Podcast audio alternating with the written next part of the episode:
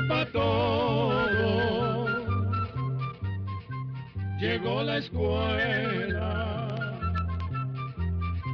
Llegó la escuela. Llegó por radio.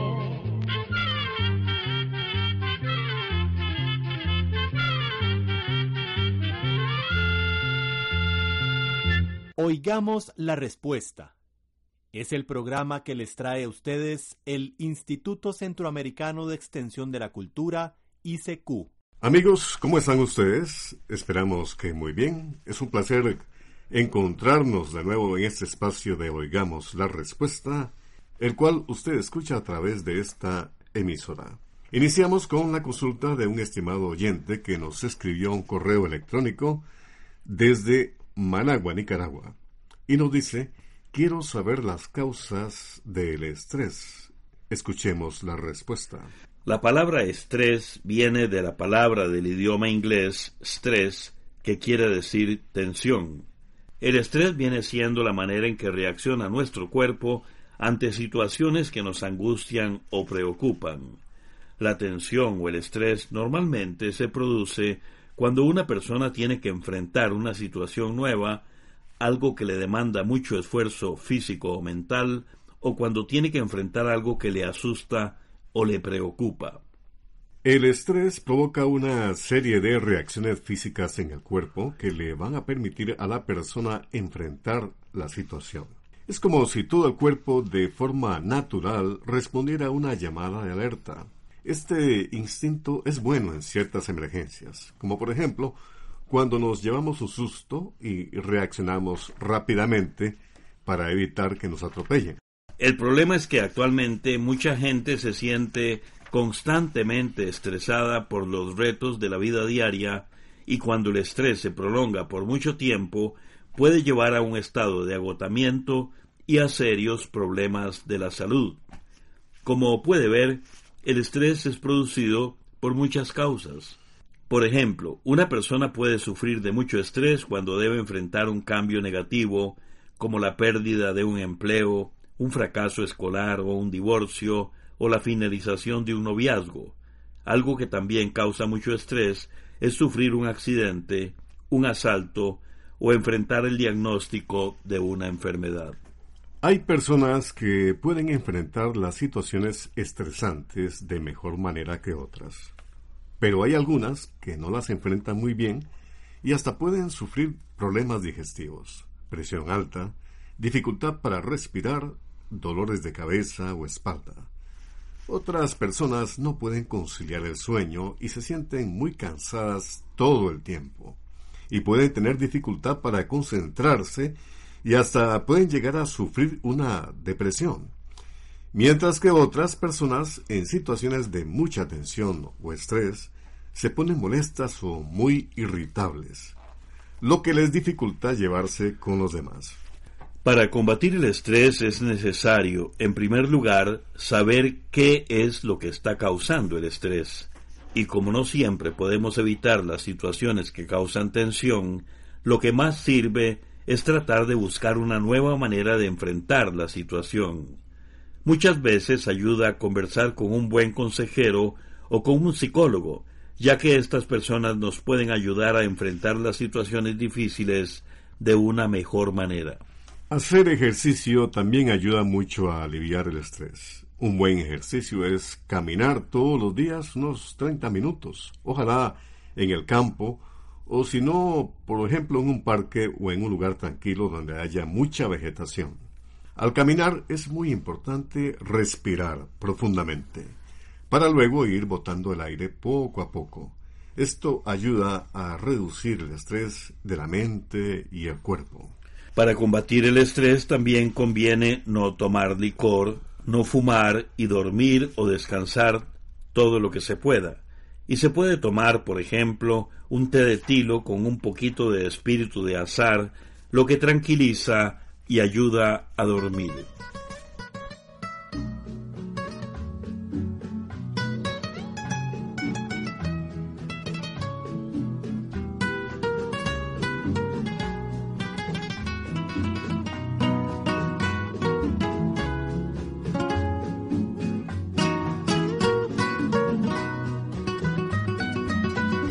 Limosnero de amor llama limosnero de amor. Yo soy fuiste muy canalla al abandonarme y tus labios cuando a mí me dijeron, solo soy para ti, implorando tu amor. Me dejas, ya no puedo vivir sin ti. Te llevaste todo me dejaste solo, desde entonces me llama, desde entonces me llama, limosnero de amor.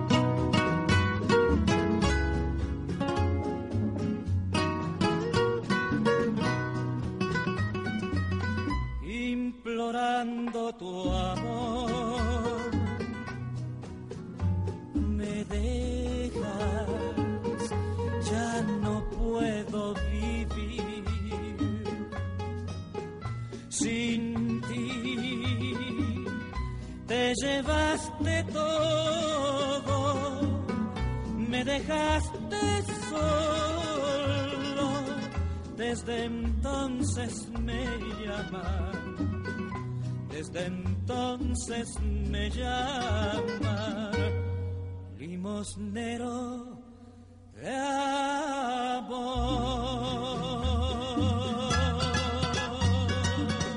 Continuamos en el programa Oigamos la Respuesta. Muchas gracias por su atención. Un oyente de Punta Arenas, Costa Rica, nos envió una carta con la siguiente pregunta.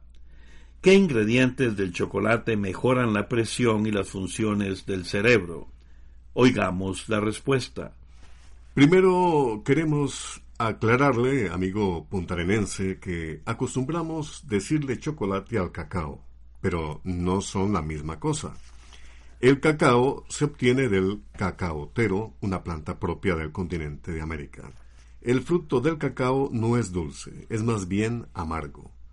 Por lo general se consigue en el mercado o supermercados, o bien en lugares que venden productos para hacer repostería.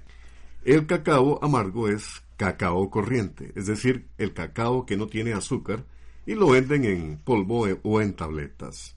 Por su parte, el chocolate lo hacen con cacao puro, pero lo mezclan con manteca de cacao, azúcar y muchas veces con leche y otros ingredientes para conseguir distintos sabores.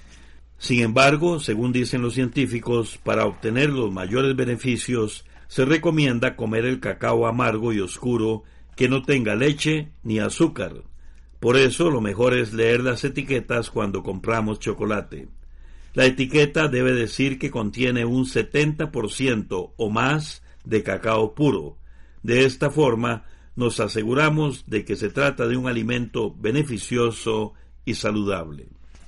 Estos chocolates amargos o con una buena cantidad de cacao puro tienen más de 50 sustancias nutritivas. Entre ellas están los polifenoles, que son sustancias que tienen propiedades desinflamatorias y contienen además antioxidantes que ayudan a que las células del cuerpo puedan hacer muy bien su trabajo.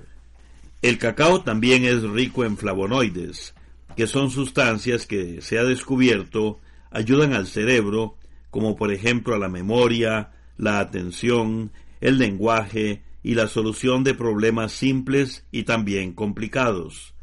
Por eso los investigadores dicen que los flavonoides del cacao pueden ayudar a mantener el cerebro con buena salud. Además, se ha descubierto que pueden mejorar la circulación de la sangre, ya que ayudan a bajar la presión alta. Sin embargo, aún quedan muchos estudios por hacer, pues aún no está claro si los beneficios que tienen las personas al comer los flavonoides del chocolate son efecto directo de estas sustancias o efectos que se dan por las mejoras en la circulación de la sangre. Pero en fin, lo cierto del caso es que el chocolate amargo con gran cantidad de cacao puro es muy bueno para la salud. Le estamos transmitiendo Oigamos la Respuesta, un espacio con 52 años de tradición en la radio nacional e internacional. La siguiente pregunta es proveniente del señor Carlos Telles Báez. Nos escribe en su correo electrónico desde Managua, Nicaragua, con la siguiente duda.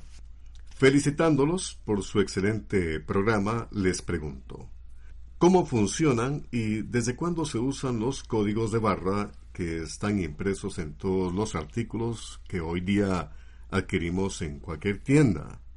Escuchemos la respuesta. Gracias, don Carlos, por sus felicitaciones. Ese cuadrito de números y rayas que actualmente traen muchos productos y hasta el mismo almanaque Escuela para Todos es lo que se conoce como código de barras. No sabemos con certeza quién inventó el código de barras, pues fue un trabajo de muchos años y de muchas personas. Se usó por primera vez a inicios de los años de 1960 para identificar los vagones de los ferrocarriles. Dio tan buen resultado que el sistema se ha ido modernizando y cambiando. Los números del código de barras no se ponen así al azar. Existe una institución encargada de hacerlo y se llama Organización de Estándares Internacionales. Los primeros números de un código de barras corresponden al país donde fue producido el producto. Y en cada país existe una institución que se encarga de distribuir los números a las diferentes empresas. Y en cada empresa hay personas que se encargan de distribuir los números a sus productos. Los códigos de barras facilitan el trabajo. Por ejemplo, cuando en un almacén van a hacer una lista o inventario de las mercaderías que tienen en bodega, pasan cada producto por una maquinita especial que registra cada código de barras, haciendo una lista de todos los artículos. Después, una computadora da el resultado sin que haya necesidad de apuntar o sumar nada, como se tenía que hacer antes. En los negocios se usa este sistema cuando el cliente llega a las cajas para pagar la mercadería. El cajero va pasando cada producto con el código de barras sobre un aparatito. Entonces la caja registradora los va apuntando y haciendo la suma de lo que cuestan. Esto resulta más rápido y seguro. Y como el aparatito anota cuáles productos pasaron por la caja registradora ese día, los encargados de las bodegas saben al final de la jornada lo que tienen que reponer y lo que se necesita comprar para que luego no vaya a faltar nada en bodega.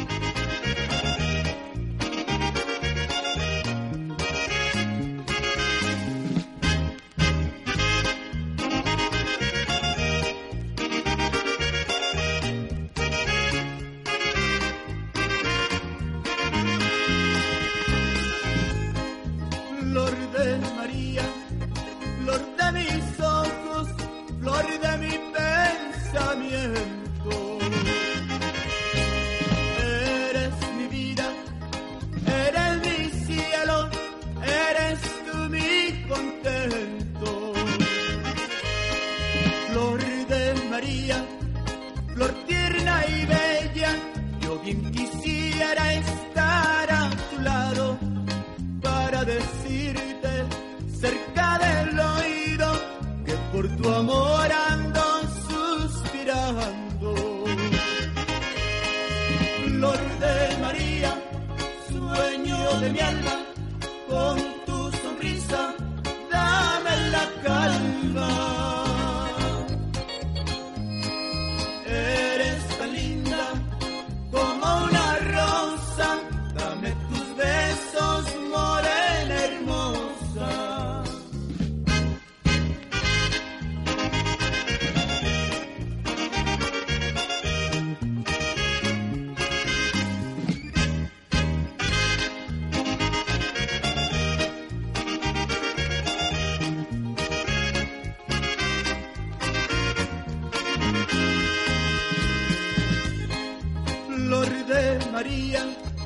flor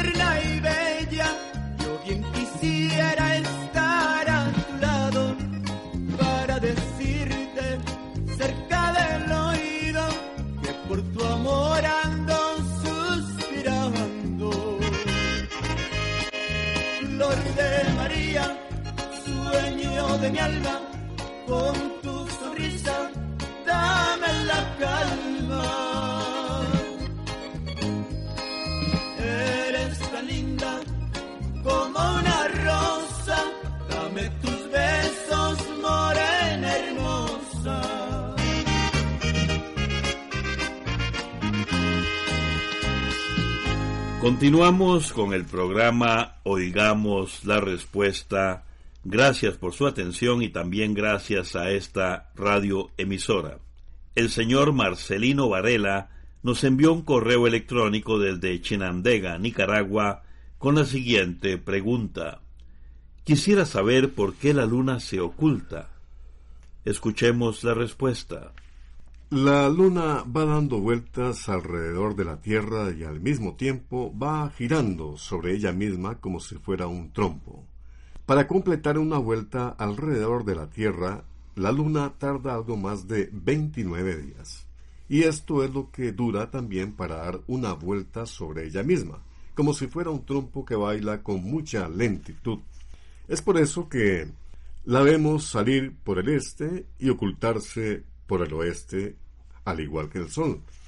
La luna es redonda y no tiene luz propia. La podemos ver porque refleja la luz que recibe del Sol. Como la luna da vueltas alrededor de la Tierra, algunos días se coloca del lado donde está el Sol y en otras ocasiones del lado opuesto al Sol. Cuando la luna está del mismo lado del Sol, no la podemos ver porque su luz le da por el lado de atrás. Entonces la parte que queda vuelta hacia nosotros está oscura. Es cuando decimos que hay luna nueva o tierna. Pero cuando la luna está del lado opuesto al Sol, su luz le da de lleno en la parte que queda vuelta hacia la Tierra y entonces la vemos completamente iluminada. Es luna llena. Entre la luna nueva o tierna y la luna llena, hay días en que la luz del Sol le da de medio lado a la luna. Es cuando la luna está en creciente. Lo mismo sucede entre la llena y la nueva. En esos días también la luz del sol le da de medio lado. Es cuando está en menguante. En creciente y en menguante, como la luz del sol le da de medio lado, solo le vemos una parte iluminada a la luna, y cuando usted ve solo un hilito de luna, es cuando está cerca la luna nueva o cuando acaba de pasar. Saludos cordiales amigos desde este programa. Oigamos la respuesta. Vamos a continuar con la consulta del señor Harley Rojas Salazar. Nos envía una carta desde San Vito de Cutobruz, Costa Rica, y nos hace esta pregunta. ¿Qué estudios se han realizado acerca del riesgo de desaparición inminente en Canadá de dos especies, que son el caribú y la mariposa monarca? Escuchemos la respuesta. Vamos a contarle que no hace mucho tiempo el Comité sobre la Situación de Especies en Peligro de Canadá publicó los resultados de varias investigaciones sobre especies migratorias como el reno conocido como caribú y la mariposa monarca. Para uno de los estudios se aseguraron dos grupos de caribúes en el noreste de Canadá y se encontró que su número ha disminuido en los últimos años. Uno de los problemas que enfrentan estos animales es que sus hábitats naturales han cambiado a causa del cambio climático y también por la actividad humana como la minería, la explotación petrolera y la expansión de las ciudades. Es más, se considera que el caribú conocido como Bathurst está casi a punto de extinguirse por completo.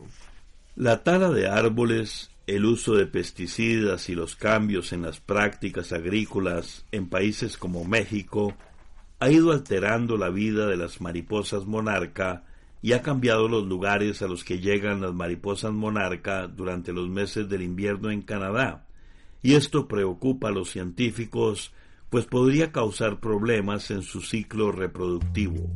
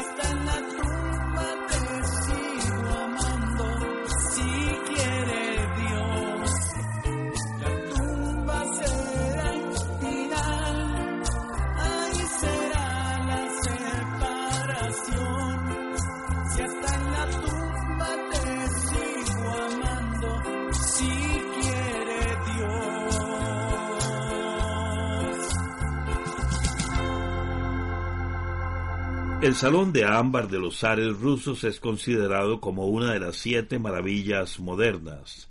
¿Qué fue de él? ¿Quién lo construyó y qué clase de ámbar se utilizó?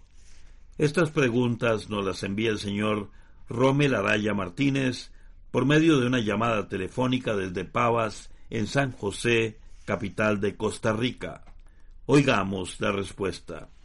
Vamos a contarle, don Rommel, que el Salón de Ámbar también llamado Cámara de Ámbar, estaba en un palacio de veraneo que tenían los zares o reyes de Rusia en la ciudad de San Petersburgo, esto en el año 1756.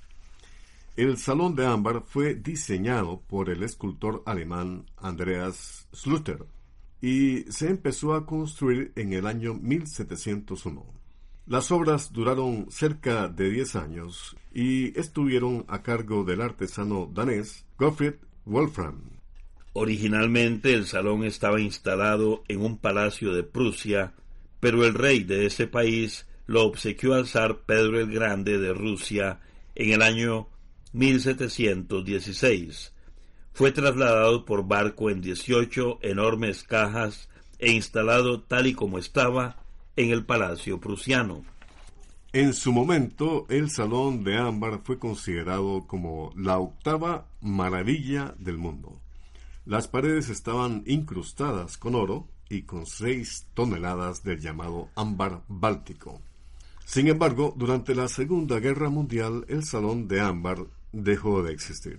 Hay quienes dicen que fue destruido, aunque también existe la suposición de que los nazis desmantelaron cuidadosamente las paredes y las llevaron a Alemania.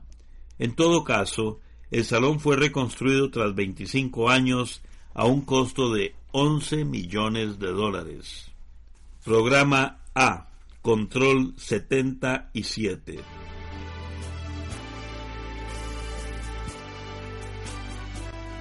Así llegamos a un programa más de Oigamos la Respuesta pero le esperamos mañana, si Dios quiere, aquí por esta su emisora y a la misma hora. Mándenos sus preguntas al apartado 2948-1000 San José, Costa Rica. También nos puede llamar a los teléfonos 22 25 52 38 o 22 25 53 38 o mándenos un fax al 22 25 22 27. También le damos el correo electrónico isq arroba isq.org. Celo de letreo i c e c u arroba i c e c u punto org. Para nosotros sus preguntas son muy importantes y estamos para servirle. También puede dirigir su pregunta a esta emisora que ellos amablemente nos la harán llegar. Muy importante, dele su nombre completo, dirección bien exacta ah, y el lugar donde escuche el programa. Recuerde que comprender lo comprensible es un derecho humano.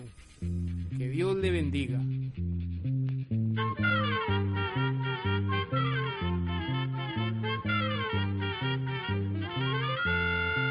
Llegó el momento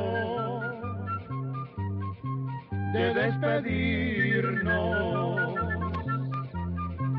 Se va a la escuela,